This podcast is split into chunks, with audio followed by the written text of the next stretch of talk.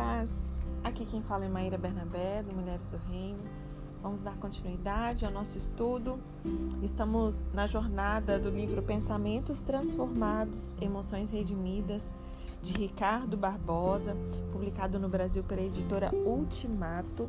Nós estamos no capítulo 4, que trata sobre culpa e aprovação, com base em Romanos 8, no verso 33 onde Paulo nos faz refletir quem tentará acusação contra os eleitos de Deus. Nós vimos que é, Paulo ele teve a sua mente transformada por Cristo e ele desenvolveu uma estrutura mental capaz ali de reordenar os seus sentimentos e emoções. E é para isso que nós estamos aqui nessa jornada também juntos, amém?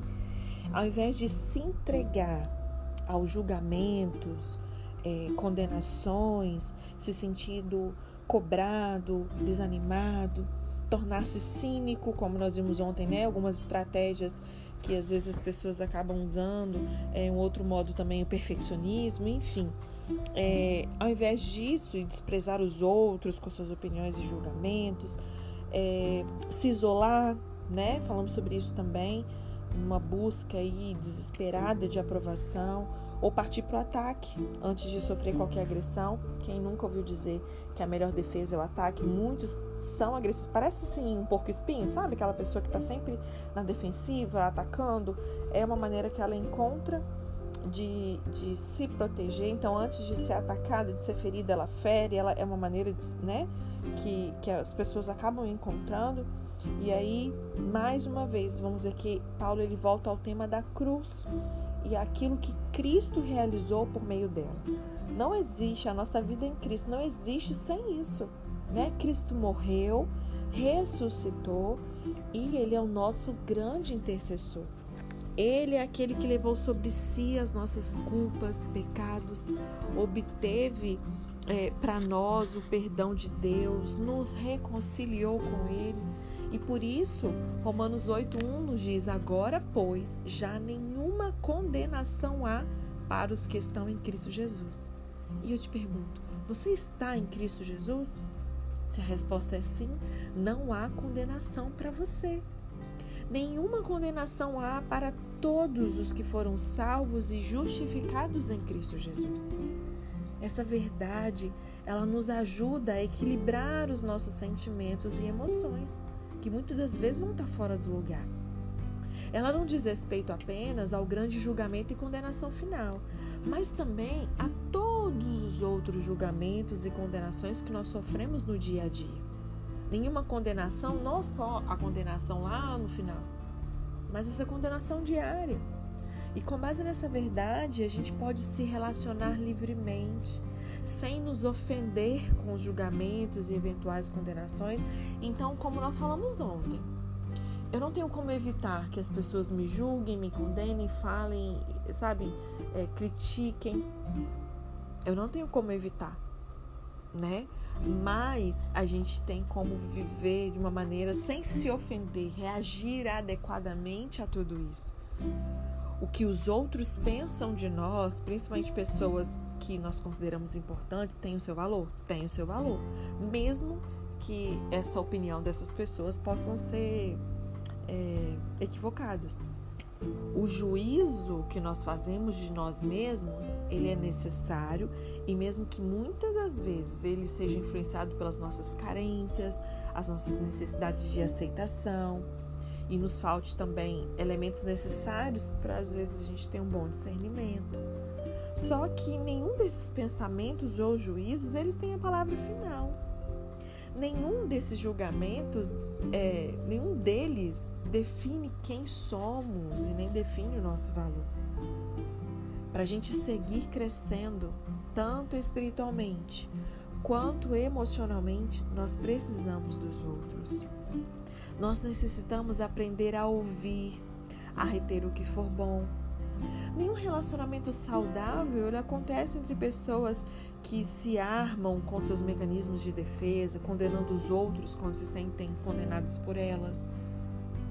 Por que aumentar o tom da voz ao responder a uma crítica ou simplesmente ignorá-la? Por que desprezar as pessoas que não dizem aquilo que a gente gostaria, né, que dissessem a nosso respeito? Nós não precisamos mais fazer isso.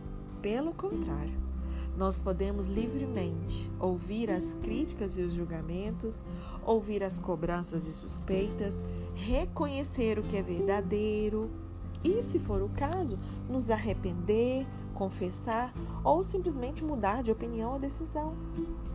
Essa liberdade, ela nos torna capazes de ouvir o conselho do corpo de Cristo, nos torna pessoas disciplináveis, pessoas ensináveis, abertas à transformação, capazes de viver em comunidade. Ela nos conduz no caminho da humildade e mansidão, são princípios fundamentais para o equilíbrio espiritual e emocional. É bom saber que nós já fomos julgados e absolvidos em Cristo. Aleluia. Nenhuma condenação há para aqueles que depositam a sua confiança, a sua fé nele. Os tribunais interiores e exteriores, eles não têm o poder de fazer acusação contra os eleitos de Deus por uma simples razão. O próprio Deus, o justo juiz, é quem os justifica. Paulo afirmou que foi para a liberdade que Cristo nos libertou. Ele registrou lá em Gálatas 5, no verso 1. O sentimento de condenação ou o simples medo dela nos aprisiona. Crescemos e amadurecemos na medida em que vivenciamos essa nova liberdade para a qual Cristo nos libertou. Não há amadurecimento solitário. Se você quer se isolar achando que você vai crescer e amadurecer, eu sinto muito lhe informar que isso não é possível. Nós não amadurecemos emocional e espiritualmente do mesmo modo que uma pessoa adquire essa massa muscular sozinha numa academia. Nós precisamos uns dos outros. Lá em Gálatas 5, verso 22 e 23, está relacionado lá o fruto do Espírito. Vocês se lembram? O fruto do Espírito é amor, alegria, paz, longanimidade, benignidade, bondade, fidelidade, mansidão, domínio próprio. Nenhum desses frutos é obtido solitariamente. As obras da carne, sim, mas o fruto do Espírito, ele amadurece sempre em relacionamentos. E nenhum relacionamento se desenvolve sem tensões, sem conflitos. Não existe. A palavra final sobre quem somos é sempre de Deus. A nossa identidade e a nossa honra, elas foram dadas e são sustentadas por Ele. Nós já fomos julgados e reconciliados com Deus mediante a fé em Jesus Cristo. Paulo disse: Porque sei em quem tenho crido e estou certo que é poderoso para guardar o meu depósito. Está lá em 2 Timóteo capítulo 1, verso 12. Tudo que ele tinha de mais precioso estava guardado nas mãos de Deus. O que você tem, que você considera de mais precioso, está nas mãos de quem? Sua vida está nas mãos de quem? A sua esperança está posta em quê? E Paulo, ele é uma grande inspiração para nós. Ele podia descansar sabendo que a sua identidade estava guardada e protegida em Cristo. Em quem a sua identidade tem sido formada? Você reflete quem? Quando se olha no espelho, o que, que aparece do outro lado? A liberdade que nós temos quando nós não vivemos mais sobre o peso de acusações, julgamentos e cobranças é indescritível. Quando você tomar essa decisão de viver essa vida, nessa liberdade que Cristo conquistou para nós, você vai ver que é indescritível e não vai querer outra vida. Só que o peso de viver sob o domínio desses sentimentos, ele nos mantém aprisionados numa vida infrutífera e frustrada. E não foi para isso que o nosso Senhor foi na cruz. Morreu, foi ao inferno e ressuscitou ao terceiro dia. Ele ressuscitou. Ele passou por tudo aquilo para nos dar vida e vida em abundância. A própria vida de Deus em mim e você. Amém? Então a gente finaliza aqui o capítulo 4 sobre culpa e aprovação. E a gente já inicia o capítulo 5. Só tinha esse restinho do 4. Vamos só iniciar o 5 na semana que vem a gente finaliza o nosso livro, tá? É, vamos iniciar o 5. A próxima pergunta está no verso 35 de Romanos 8. Quem nos separará do amor de Cristo? São dois pontos é, bem delicados, mas muito cruciais, que é abandono e carência. Que Deus fale profundamente ao seu coração, amém? Talvez o sentimento mais comum na experiência espiritual de muitos cristãos seja a sensação de não se sentirem amados por Deus. Quem de nós nunca teve essa sensação, esse sentimento de que o Senhor não nos ama, de que estamos sozinhos? Provavelmente nada tem mais poder de nos desestruturar espiritual e emocionalmente do que esse tipo de sentimento. Só que ele é mais presente na experiência humana do que a gente imagina, principalmente num tempo em que os relacionamentos se tornaram muito frágeis, volúveis, funcionais e impessoais. Alguns anos atrás, um pequeno grupo de estudo bíblico, depois de comentar sobre o amor de Deus por nós, que foi revelado em Cristo, um dos participantes disse assim: Não sei o que significa amar ou ser amado. Eu sei o que significa ser responsável. Foi isso que os meus pais foram. É isso que eu sou com a minha família. Eu sou responsável. E imagino que amar deve ser isso. Mas eu não sei se os amo porque simplesmente eu não sei o que significa. E esse seu depoimento sincero despertou nos outros participantes do grupo sentimentos parecidos. Não apenas ele, mas outros demonstraram as suas dificuldades em compreender o significado de amar e ser amado, particularmente por Deus. Muitas pessoas carregam consigo lembranças de abandono, abuso, violência, frieza, insensibilidade, distância, solidão, incompreensão, rejeição isso faz com que elas desenvolvam mecanismos de compensação, tornando-se profissionais competentes, artistas brilhantes, alunos dedicados, cônjuges e pais responsáveis e íntegros. Elas se tornam pessoas admiradas, bem-sucedidas e tomam o sucesso e a admiração como modos de compensar essa ausência de amor. Elas se sentem amadas quando, na verdade, apenas conquistam o respeito e a admiração dos outros por causa de uma competência, de uma habilidade. Outros, em vez de buscarem mecanismos de compensação, eles desenvolvem formas de proteção. Se entregam à rebeldia, aos vícios, ao cinismo, à violência. Talvez por não suportarem a rejeição e o abandono, elas levantam uma fortaleza ou cavam um fosso para manter ali o seu castelo protegido. Não sabemos discernir o coração humano e as suas complexas reações aos diferentes dramas que enfrentamos. Como disse Pascal, o coração tem razões que a própria razão desconhece. Ele sabia, em decorrência do seu próprio sofrimento e solidão, que há muito mais no coração humano do que o olhar frio e racional, do que o próprio coração humano do que ao olhar frio e racional consegue mais compreender. Nós vivemos num mundo em que esperamos muito, mas a gente recebe pouco. Esperamos muito dos nossos pais, mas nem sempre as nossas esperanças se concretizam. Esperamos muito do cônjuge, dos amigos, da igreja e de Deus, e invariavelmente a gente se decepciona. E isso traz muita frustração e provoca um sentimento cada vez maior de carência, de insatisfação.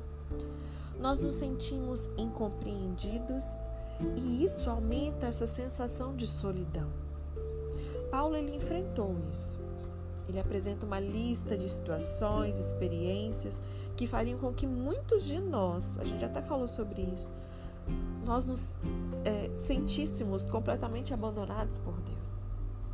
E depois de perguntar quem nos separará do amor de Cristo, Paulo ele lista algumas experiências que ele viveu, como tribulação, angústia, perseguição, fome, nudez, perigo, espada.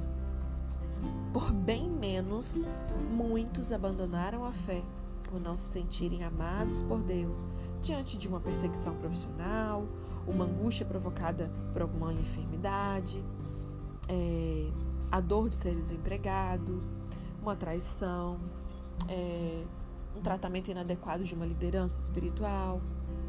Uma pergunta comum que muitos fazem é: Como um Deus de amor permite que certas coisas aconteçam com pessoas boas?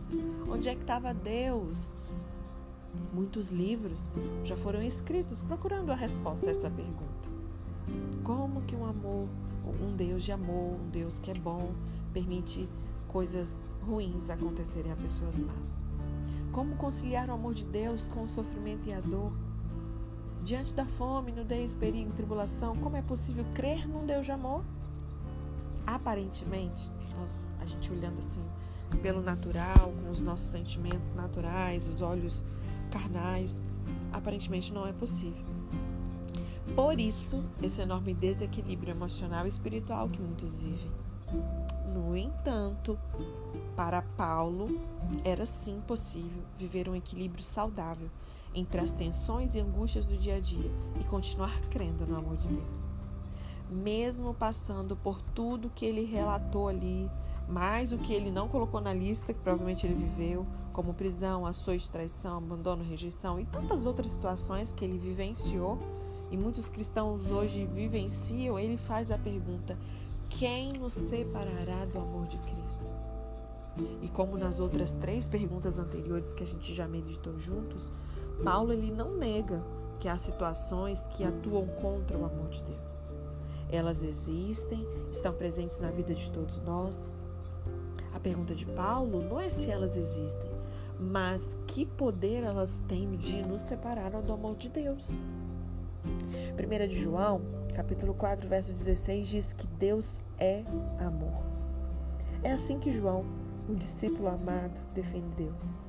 Para João, o amor de Deus não é entendido em termos de sentimentos, mas é pela compreensão da natureza de Deus. Ele não diz Deus tem um profundo sentimento de amor pelos seres humanos. Ele diz Deus é amor. E essa afirmação lança luz sobre a compreensão cristã do amor, particularmente do amor divino, o amor ágape. Já mencionei sobre isso aqui algumas vezes. Temos o estudo do livro Amor, Caminho para a Vitória, de Kenneth Reagan. Está salvo no Spotify do Mulheres do Reino. Fique à vontade para de tempos em tempos revisitar esse assunto. Na minha opinião, é um livro que uma vez por ano precisamos, precisaríamos ler, reler, reestudar. Né? Eu pretendo estudar ele novamente esse ano. Amor, o Caminho para a Vitória, de Kenneth Reagan. Amém? Que vai tratar desse amor, o amor do tipo de Deus, né? Amor ágape, o amor que Romanos 5,5 diz que foi derramado no nosso coração. É, Para a cultura ocidental, no caso somos nós, né? Nós vivemos no, no Ocidente. Amor envolve fundamentalmente os sentimentos, as emoções que nutrimos por meio de experiências românticas, afetuosas, que fazem com que nós nos sintamos bem apaixonados. Para amar ou ser amado, é preciso que algum tipo de sensação romântica nos envolva. Eu não sei vocês, mas quantas vezes eu já falei pro meu marido assim: eu não tô sentindo que você me ama. Eu sei que ele me ama, mas sabe quando você não tá sentindo? É isso aqui que ele tá falando. Para nós, a nossa cultura ocidental, o amor ele envolve sentimentos e emoções que a gente vai nutrindo por experiências românticas e afetuosas que faz com que a gente se sinta bem, se sinta apaixonado. Para amar ou ser amada, a gente precisa de algum tipo dessa sensação romântica nos envolvendo. E aí, para alguns cristãos, é importante afirmar que elas se sentem apaixonadas por Jesus. Né? É tão comum hoje essa expressão, principalmente entre os jovens. E isso deve significar que elas têm algum tipo de sentimento romântico por Jesus de certo modo, sentem-se ou desejam se sentir enamorados por Jesus. Vamos para as Escrituras? Nas Escrituras, o amor de Deus nos é revelado de inúmeros modos: na criação, na aliança que ele fez com o seu povo, nas suas promessas de cuidado e proteção. Porém, ele é revelado na sua plenitude na encarnação do Filho de Deus e no seu sacrifício na cruz por mim e por você. Paulo ele descreve assim o amor de Deus em Romanos 5, verso 8. Mas Deus prova o seu próprio amor para conosco pelo fato de ter Cristo morrido por nós, sendo nós ainda pecadores. Bom, eu não vejo nada romântico nessa declaração de amor. Não há nada romântico na cruz, numa cruz, muito menos naquele que está pregado, desfigurado nela. Só que é nela, nessa cruz, sem glamour, sem coraçõezinhos voando pelo ambiente, Deus prova o seu amor por nós. Ela é a grande declaração do amor que Deus nos fez. O apóstolo João, ele também declara lá em 1 João, no capítulo 3, no verso 1, assim: Vede que grande amor nos tem concedido o Pai, a ponto de sermos chamados filhos de Deus. João ele reconhece o grande amor de Deus por nós quando diz que ele nos concedeu a graça, o privilégio de sermos chamados seus filhos e filhas.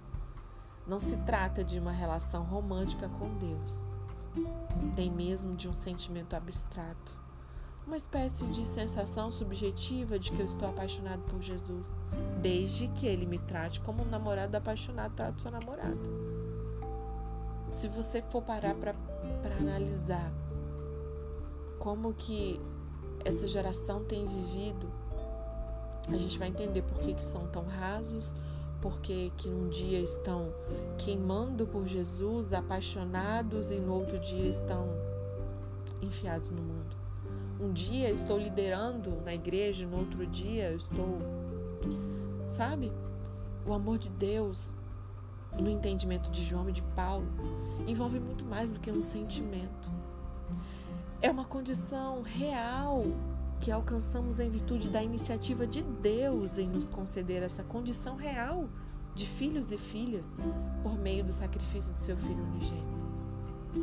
E eu oro para que nós possamos entender com maior profundidade, clareza, sabe, esse amor, que a gente não venha ter essa relação é, volátil, superficial é relativizar, romantizar o nosso relacionamento com Deus, com esse sentimento abstrato, sabe?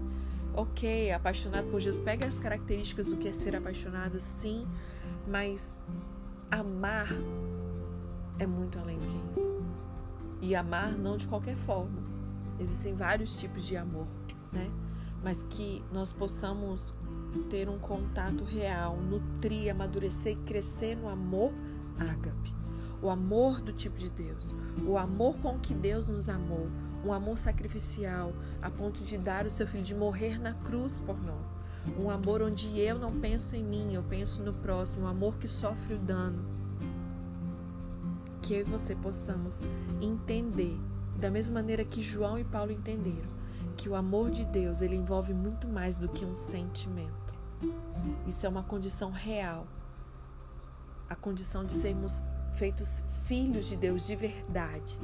Que de hoje para amanhã, até o nosso próximo estudo, de continuarmos sobre é, esse ponto de, de Romanos, falando sobre abandono e carência, a gente possa pensar, refletir, meditar sobre esse direito. Ele nos concedeu. Deixa eu ler aqui de novo. O amor Olha, vede que grande amor nos tem concedido o Pai, a ponto de sermos chamados filhos de Deus. Que a gente possa pensar um pouco melhor o que, que implica essa afirmação de João. Pense um pouquinho sobre a vida de Paulo, se inspire Olhe para Jesus, a expressão exata de Deus, a maior prova de amor. A maior prova de amor não é que seu marido ou seu, sabe, seu namorado, alguém faça isso, aquilo para você. A maior prova de amor é alguém morrer por alguém que não merecia. Né? Que a gente possa aprofundar nesse amor. Amém? Deus te abençoe até amanhã.